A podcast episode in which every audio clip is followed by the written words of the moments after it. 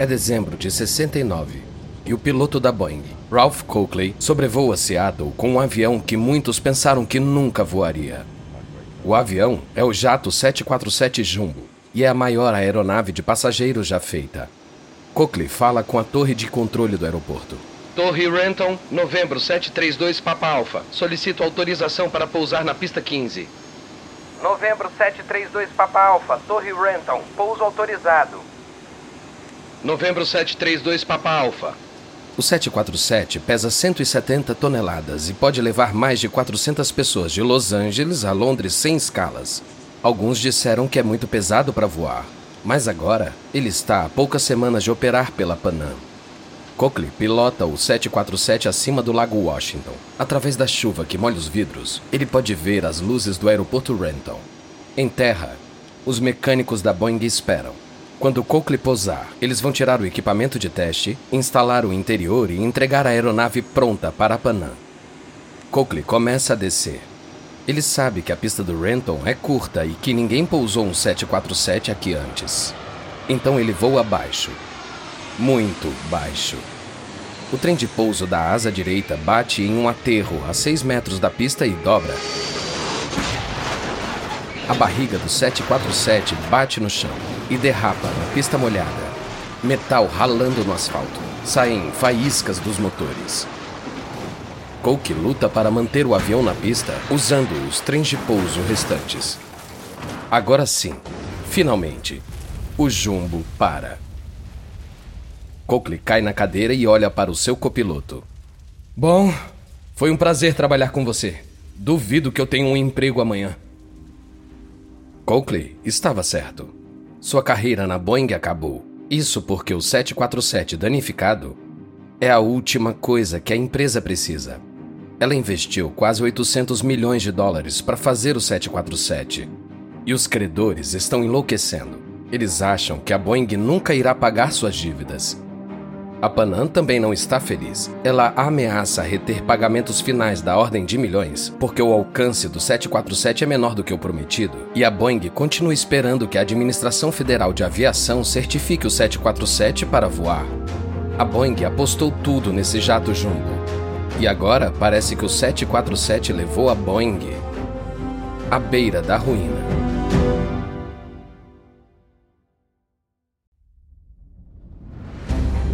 Da Wondery. Eu sou Lucas Soledade e este é o Guerras Comerciais.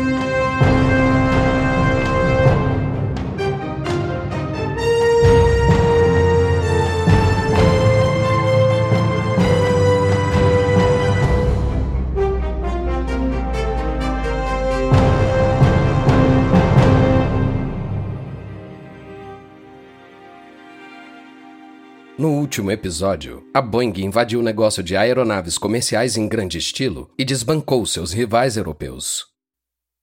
Mas a Europa está prestes a revidar. Os governos da França e Alemanha estão financiando a criação de um jato que eles esperam que desafie os gigantes americanos. Eles chamam de Airbus. Esse é o episódio 2. Pronto para decolar. É 21 de janeiro de 79 e um fato histórico está para acontecer no aeroporto John F. Kennedy, em Nova York. Mais de 350 pessoas estão embarcando no primeiro voo comercial do 747 e não podem acreditar no que vem. O 747 é tão enorme que faz todos os outros jatos já vistos parecerem minúsculos. Uma mulher de cabelo bufante e casaco de pele fala para o marido enquanto sobe. Amor, é tão grande. Deve ter até outro clima. O interior também é impressionante. O chão inteiro tem carpete carmesim. Uma escada leva para a primeira classe na parte de cima. E funcionárias da Panam, em uniformes azuis, dão as boas-vindas aos passageiros. A mulher de casaco encontra fileiras alternadas de assentos vermelhos e azuis. E um luxo que nunca tinha visto em um avião compartimentos superiores. Earl, olha, eles têm lugares adequados para casacos e, e não essas prateleiras abertas. Depois de colocar o casaco de pele no compartimento, ela se acomoda em seu lugar e acende um cigarro. Próxima parada, Londres. Às 7h29 da noite, Começa o primeiro voo do 747. Mas ele dura pouco. Momentos após sair do portão, um dos motores superaquece, forçando o avião a abortar a decolagem. Um executivo da Boeing assiste do solo, enquanto o avião volta ao portão. Era muito bom para ser verdade. Felizmente, a Panam tem o segundo 747 disponível, e seis horas depois, os passageiros finalmente estão no ar. Mas a Boeing não pode comemorar. Ela está lutando para sobreviver.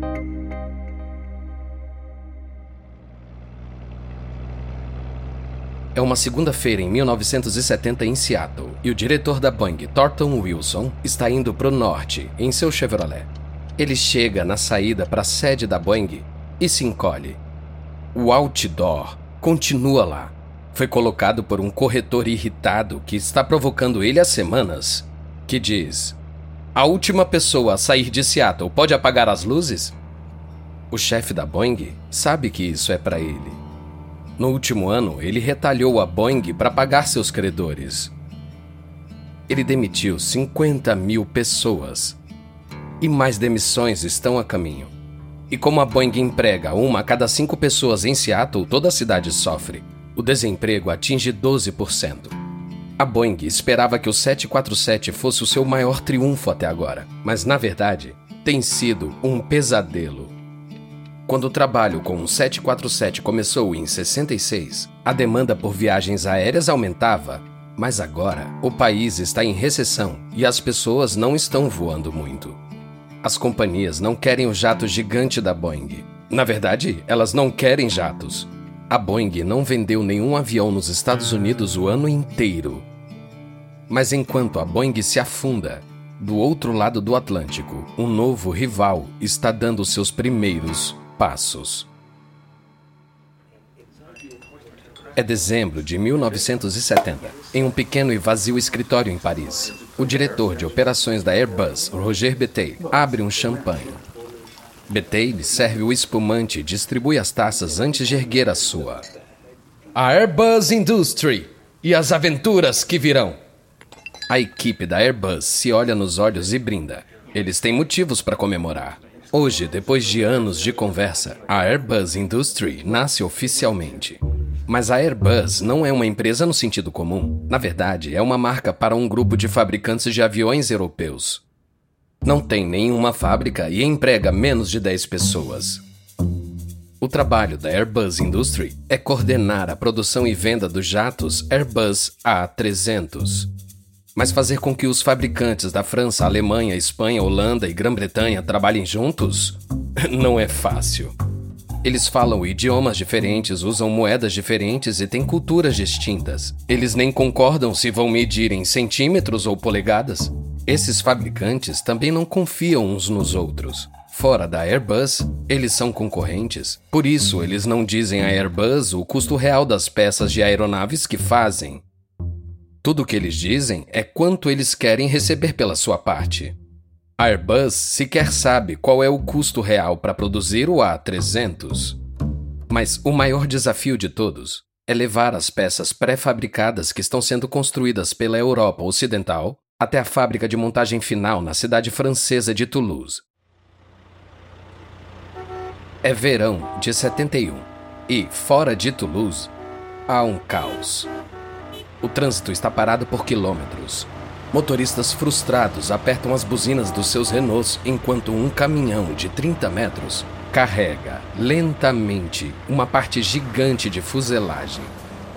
Essa parte de fuselagem está acumulando milhas ela foi construída em Bremen, Alemanha Ocidental, e depois levada de balsa para o porto francês de Bordeaux.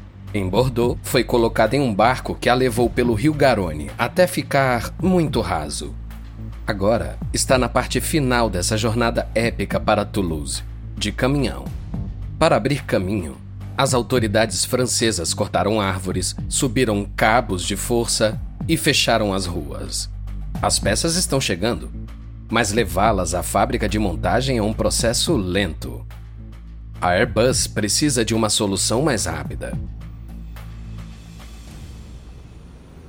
É fim do verão de 71 e em Santa Bárbara, Califórnia, o chefe de produção da Airbus, Felix Kretsch, olha para a aeronave mais estranha que ele já viu. Ele acha que pode ser o que a Airbus precisa. Ela se chama Super Goop e parece um enorme gordo peixe de metal. Seu apelido é Frank Avião, porque ele é feito a partir dos restos de outras aeronaves, inclusive de antigos aviões de carga da Boeing. O vendedor ao lado do engenheiro alemão sabe que o Super Goop não ganha no quesito beleza. Mas ele também sabe que essa aparência oculta sua melhor qualidade. Ele foi construído a partir de antigos cargueiros militares Boeing C-97 e é alimentado por quatro motores turbo-hélice. Eu acho que é exatamente o que vocês precisam. O diâmetro total é de 7 metros e meio. Uh, deixa eu te mostrar. Cratch abre o nariz do Super Goop como uma porta gigante para revelar o interior cavernoso do avião. Cratch sorri. É grande o suficiente para transportar asas e fuselagens inteiras do A300. É perfeito. Eu quero dois. Em novembro de 1971, os Super Goops da Airbus entram em serviço. Eles circulam pela Europa Ocidental buscando e depositando partes de aeronaves como se fossem abelhas carregando pólen. Com os desafios de transporte resolvidos, o Airbus A300 pode crescer rápido. É setembro de 72 e o A300 está prestes a ser apresentado no aeroporto de Toulouse-Blagnac. O piloto da Airbus, Bernard Ziegler, conduz com cuidado o protótipo até o terminal. Lá, uma multidão alvoroçada de fãs de aviação espera. Mas a Airbus não tem esse público da aviação francesa para si. Há um Penetra, o último protótipo de outro grande projeto de jato da França, o supersônico Concorde. Ele está prestes a roubar a cena. Na cabine de comando, Ziegler observa a multidão sair do terminal e correr em direção ao Concorde. Ninguém olha direito para o simples e funcional A300. Desanimado, Ziegler sai da aeronave e desce a rampa. Ele tem um amigo esperando. O amigo olha para a multidão ao redor do Concorde e depois para Ziegler e o A300. Ai, Bernard, querido, o que vamos fazer com esse seu grande elefante branco? Ziegler acena com a mão desdenhando. O Concorde é um projeto de vaidade política. E o que importa é o que as companhias pensam. Mas as companhias também não estão interessadas no A300, nem as companhias estatais da Europa que deveriam comprá-lo. A Lufthansa encomenda o mínimo. A espanhola Ibéria cancela o pedido na primeira oportunidade. Só a Air France parece realmente interessada.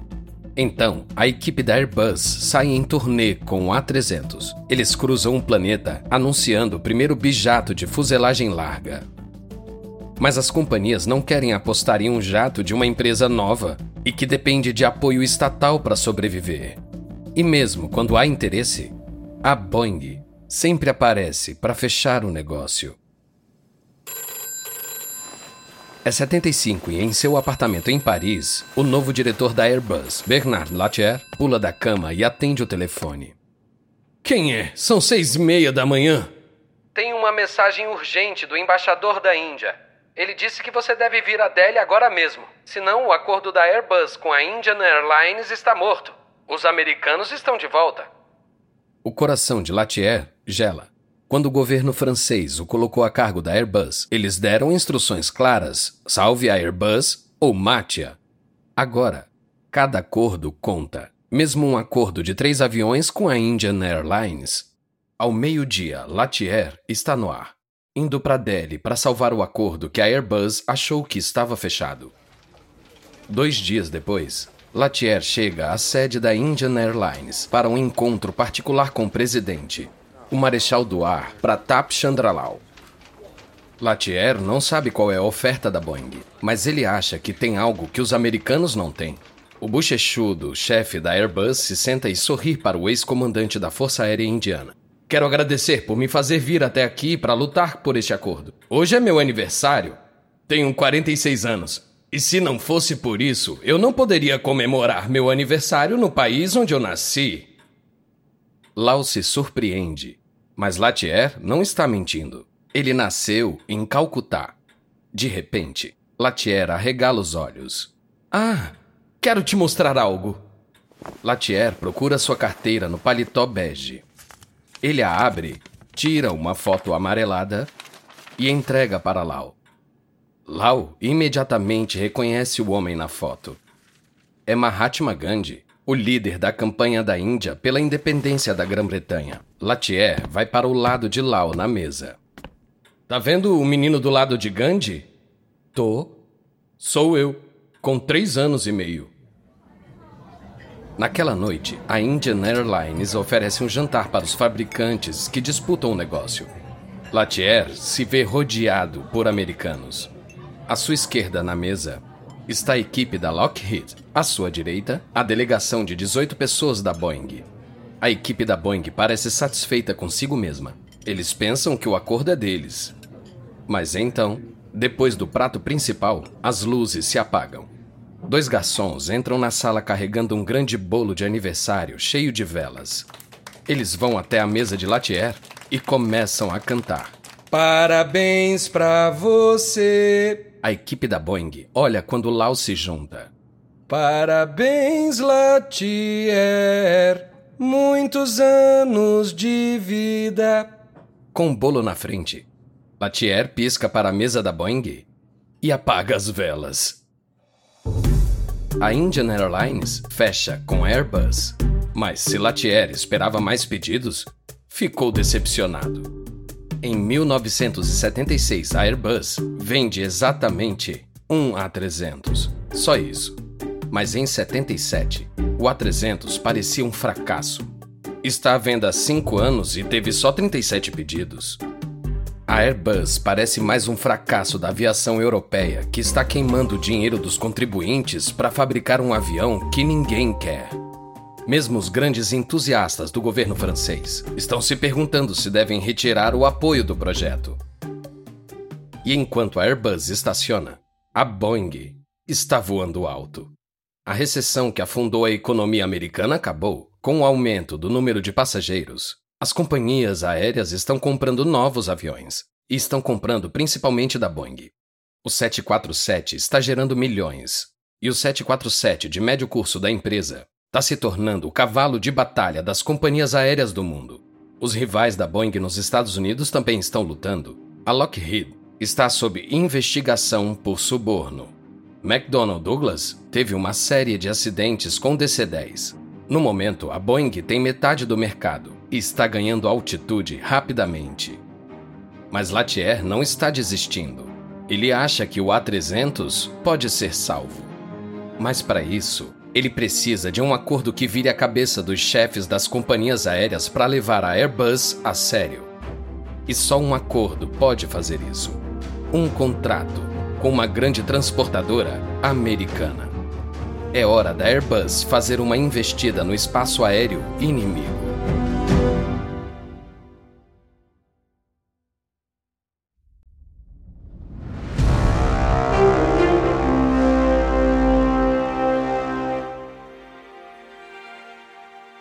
É dezembro de 76 e em Miami, o chefe da Airbus, Bernard Latier, está na sede da Eastern Airlines. Eastern é uma das maiores transportadoras americanas e Latier passou a última hora fazendo seu melhor para vender o A300. Agora, ele espera para ouvir o que o diretor da Eastern, Frank Burman, acha. Burman é um astronauta aposentado, com o cabelo na régua, e a reputação de ser difícil na barganha. Ele precisa ser, a frota da Eastern está desatualizada e tem dívidas de quase um bilhão de dólares. Latier acha que o A300 com preço competitivo e sua eficiência de combustível é ideal para a Eastern. Borman encosta na cadeira e crava os olhos em Latier. Bom, com certeza o A300 é impressionante. Eu gosto do preço baixo, eu amo a eficiência de combustível, mas eu não vou comprar. Latier não entende. Você gosta do Airbus, mas não quer um? Por quê? O que te impede? O problema é que nenhuma outra companhia na América voa com Airbus. E isso significa que você não tem atendimento e suporte nos Estados Unidos. Latier não sabe o que dizer. É o típico problema: o ovo ou a galinha? Como a Airbus ainda não vendeu nenhum jato nos Estados Unidos, não tem serviço de suporte. Mas sem suporte, não consegue vender os jatos. Então, Latier se lembra de um velho truque de venda. É o seguinte: nós vamos te dar 4 A300, sem custos, por seis meses. Depois disso, você os compra ou os devolve. Voe antes de comprar. Agora, Burman não tem palavras. Nenhuma fabricante nunca ofereceu um acordo como este. Mas Borman acha que se Latier está tão desesperado, pode conseguir mais coisas dele. Tá bom, tá certo. Mas você paga a manutenção e o treinamento do piloto.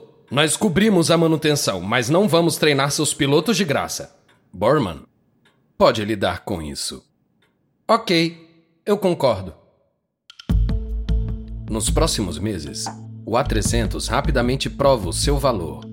Não só é confiável, é eficiente em termos de combustível e silencioso, mas Burman ainda não está pronto para comprar.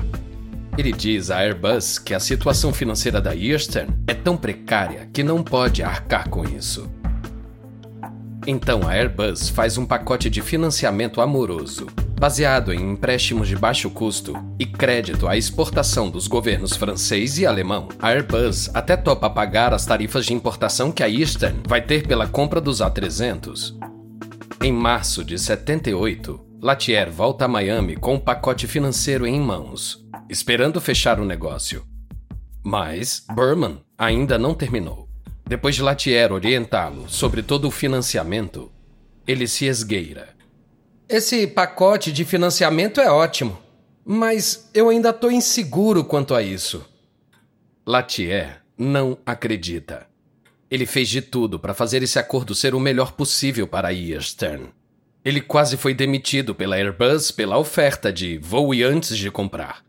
Qual é o problema agora? O A300 é muito grande. Nós precisamos de 170 lugares, não de 250. Latier para.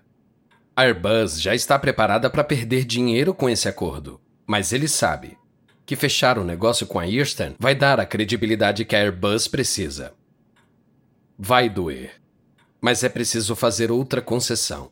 Você tá me matando. Mas ok. Uh... E se a gente cobrar como se fosse um avião de 170 lugares? Entende? Se você usar a capacidade extra, você paga. Borman sorri. Agora, mesmo que a Easton não encha os A300 com passageiros, não há perdas. Ele estende a mão sobre a mesa. Essa proposta é boa demais para ser recusada. Você conseguiu um acordo. Em abril de 78, a Easton encomenda 23 A300, com a opção de comprar outros 25 em um acordo de mais de 750 milhões de dólares. O acordo choca os fabricantes americanos. Até agora, a Boeing, Lockheed e McDonnell Douglas consideravam a Airbus outro projeto vaidoso dos governos europeus destinado ao fracasso. Agora, a Airbus está invadindo o território deles. Ainda mais alarmante é o acordo generoso que conseguiu com a Eastern. Parece um brinde, um tipo de acordo que só um fabricante financiado por um poço sem fundo de dinheiro estatal pode oferecer. Um executivo da McDonnell Douglas está tão furioso que liga para Borman. Que que é isso, Frank? Você voou na missão Apollo 8. Você devia ser um herói nacional, mas está aí comprando aviões europeus. Borman acaba com o executivo da Douglas. Então, me fala. Quem construiu o carro que você dirige? O homem da McDonnell Douglas fica quieto. É, foi o que eu pensei. Acho que já terminamos. Logo depois, a Eastern começa a mostrar seus novos jatos europeus na TV, com Borman como a cara da empresa. O A300 é nosso maior novo investimento. É silencioso, econômico e espaçoso. Mas se nossa tripulação não faz você se sentir confortável, não importa a aeronave. Eu vou, Easton. Você talvez não. Então temos que merecer nossas asas todos os dias. Para Easton, o acordo é um divisor de águas. De repente, companhias aéreas abrem portas para Airbus. Depois de anos duros, Airbus é uma concorrente. Em 1979, as vendas vitalícias do A300 superam as 300 unidades. A Boeing pode vender isso em um ano, mas não dá para ignorar que agora a Airbus está no radar. E para a Boeing, isso significa que é hora de revidar. Duro. No próximo episódio, a Boeing pede ajuda no Capitólio. As tensões transatlânticas aumentam e a Airbus reinventa o voo.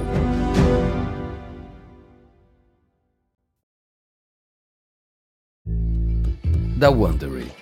Esse é o Guerras Comerciais. E uma nota rápida das conversas que você ouviu a gente não sabe exatamente o que foi dito, mas esses diálogos são baseados nas nossas melhores pesquisas. Essa série de guerras comerciais foi apresentada originalmente por David Brown. O apresentador dessa versão é Lucas Soledade. Tristan Donovan escreveu essa história. Karen Lowe é nossa produtora sênior e editora. Produzido por Emily Frost. Design de som original de Kelly Randall. Nossos produtores executivos são Jenny Lauer Beckman e Marshall Lewy. Criado por Hernan Lopes para o Wondery.